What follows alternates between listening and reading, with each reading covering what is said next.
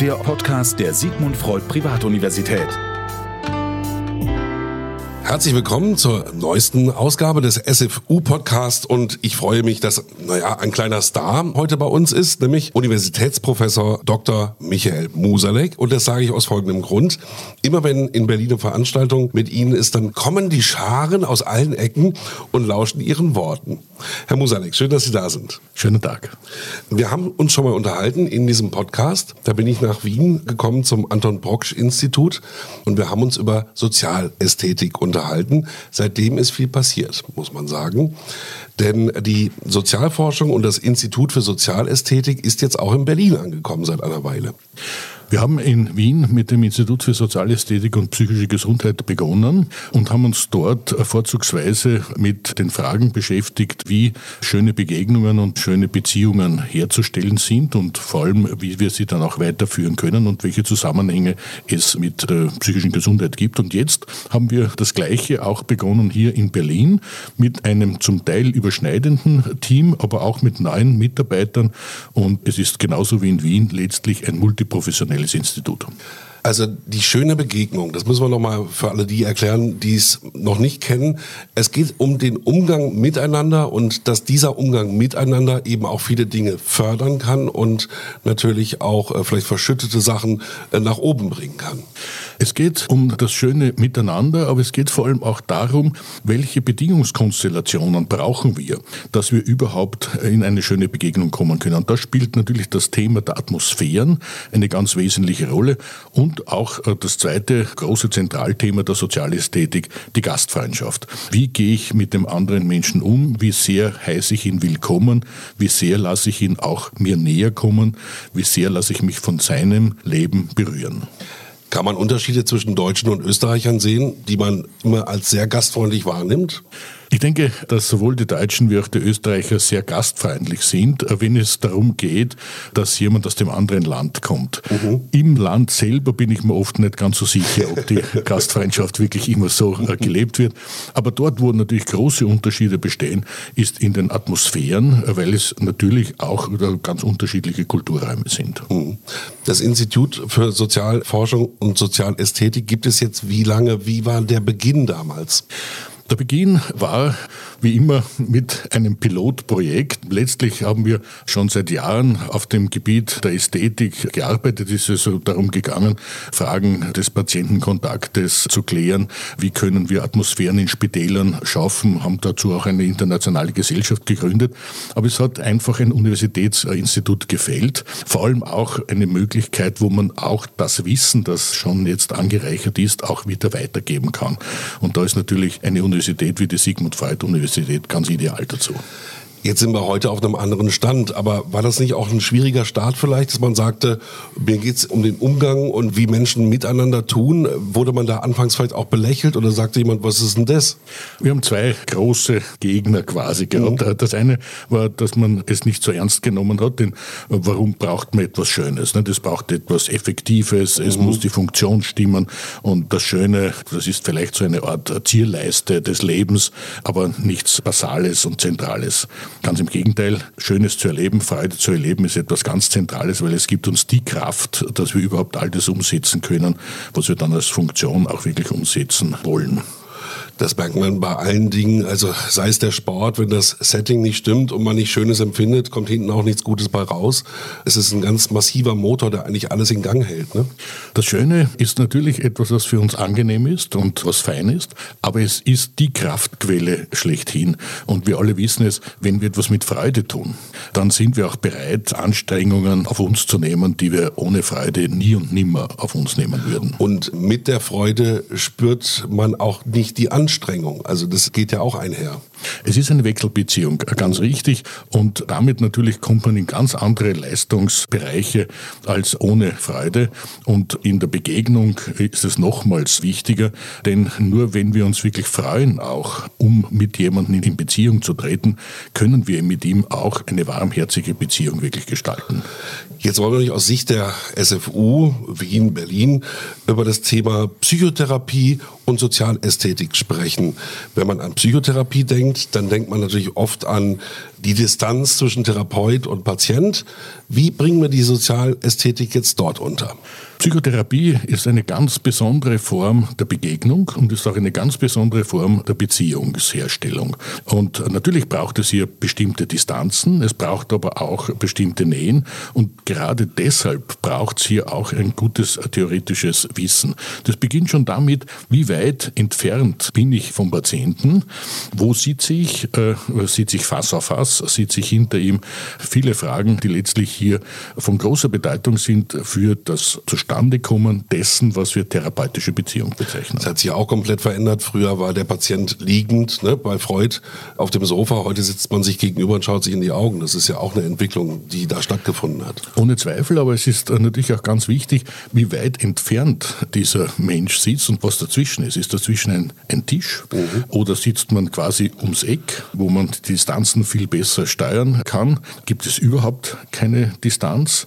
Und gerade in den Covid-Zeiten ist es natürlich auch ganz wichtig, wie weit entfernt kann jemand bleiben und ich bleibe trotzdem in einer Beziehung. Denn wir alle spüren ja, ob wir mit jemandem in Beziehung getreten sind oder nicht. Und das hängt von der räumlichen Distanz ganz, ganz wesentlich ab und natürlich von der Atmosphäre, in der ich mich befinde. Und da gibt es manche Atmosphären, da kommt man nie in Beziehung mhm. und andere, die fördern die Beziehung in besonderer Weise. Das heißt, es ist der Umgang miteinander, aber auch der Raum, in dem wir uns treffen. Es ist der Raum, in dem wir uns treffen. Es ist aber vor allem auch unser Agieren in diesem Raum. Und das, womit wir die Distanz am leichtesten überwinden können, ist mit Lächeln. Lächeln geht auch auf vier, fünf, sechs Meter und vor allem Lächeln ist ansteckend. Nicht? Wenn ich jetzt lächle, beginnen Sie sofort zurückzulächeln und es kostet vor allem nichts ich habe mal was Lustiges gehört, dass die Russen uns nachsagen, weil wir immer freundlich lächeln, dass wir ein bisschen doof sind. Wenn man in Russland wohl zu viel lächelt, dann ist das ein Zeichen, dass man nicht so ganz helle ist. Habe ich mal erzählt bekommen. Es gibt sehr unterschiedliche Formen des Lächelns. Erich Fromm hat gesagt, es gibt mehrere hundert Formen. Da bin ich mir nicht ganz so sicher, aber wir mhm. haben selbst im Institut das einmal untersucht und sind auf mehr als 50 verschiedene Formen von Lächeln gekommen. Hochinteressant. Und, und da gibt es einige, die eben Distanz überwinden. Es gibt aber auch einige, die Distanz schaffen. Es gibt auch dieses abschätzige Lächeln. Mhm. Es gibt auch das B-Lächeln, also auch durchaus negative Formen. Und ganz besonders gefährlich, nämlich auch in Richtung einer Burnout-Gefährdung, ist das aufgesetzte Lächeln, also das Lächeln, das wir zeigen müssen, obwohl es gar nichts zu lachen und zu lächeln gibt.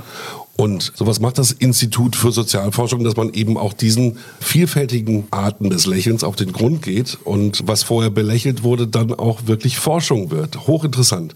Jetzt geht es auch darum, die Ärzte auszubilden hier in Berlin als Psychotherapeuten. Und wie kann das Institut für Sozialforschung da auch mithelfen?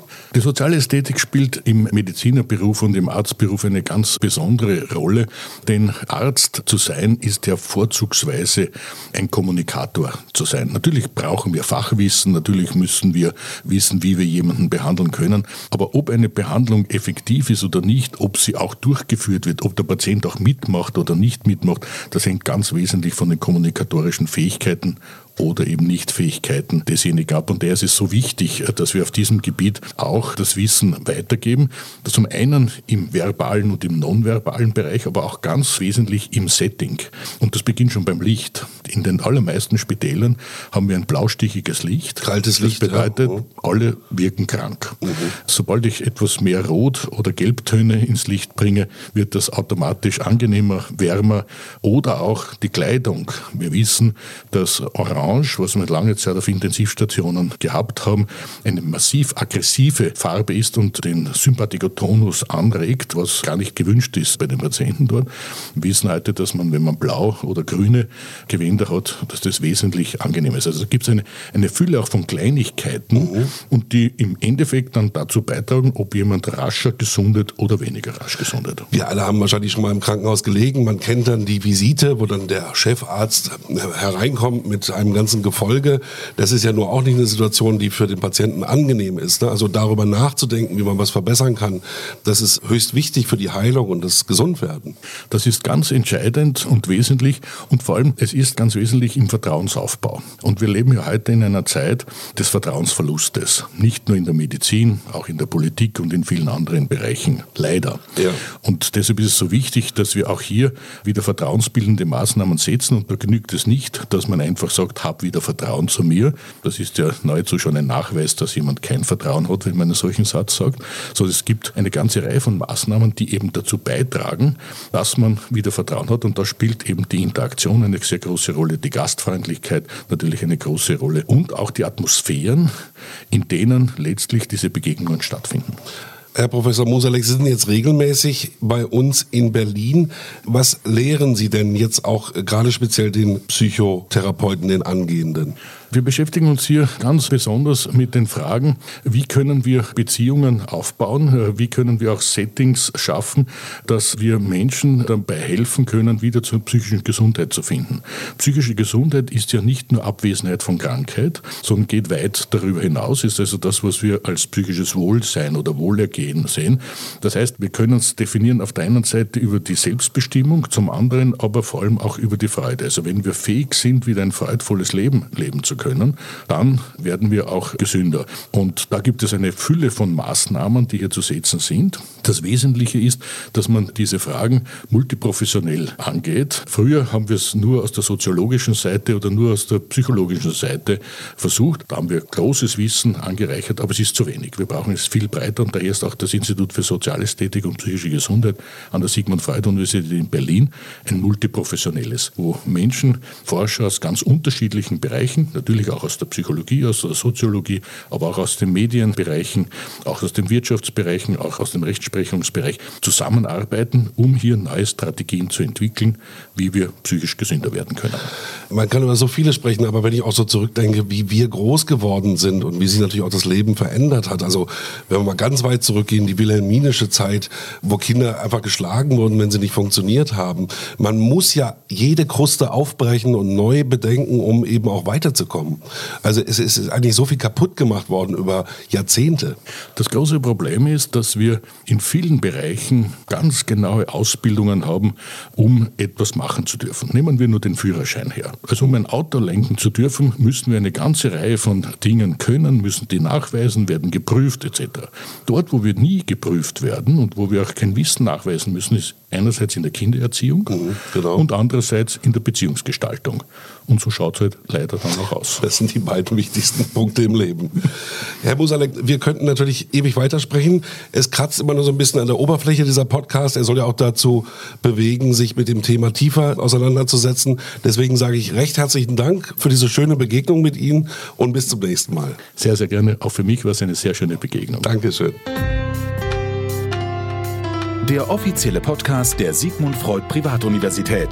Eine Produktion der Podcast 1 GmbH.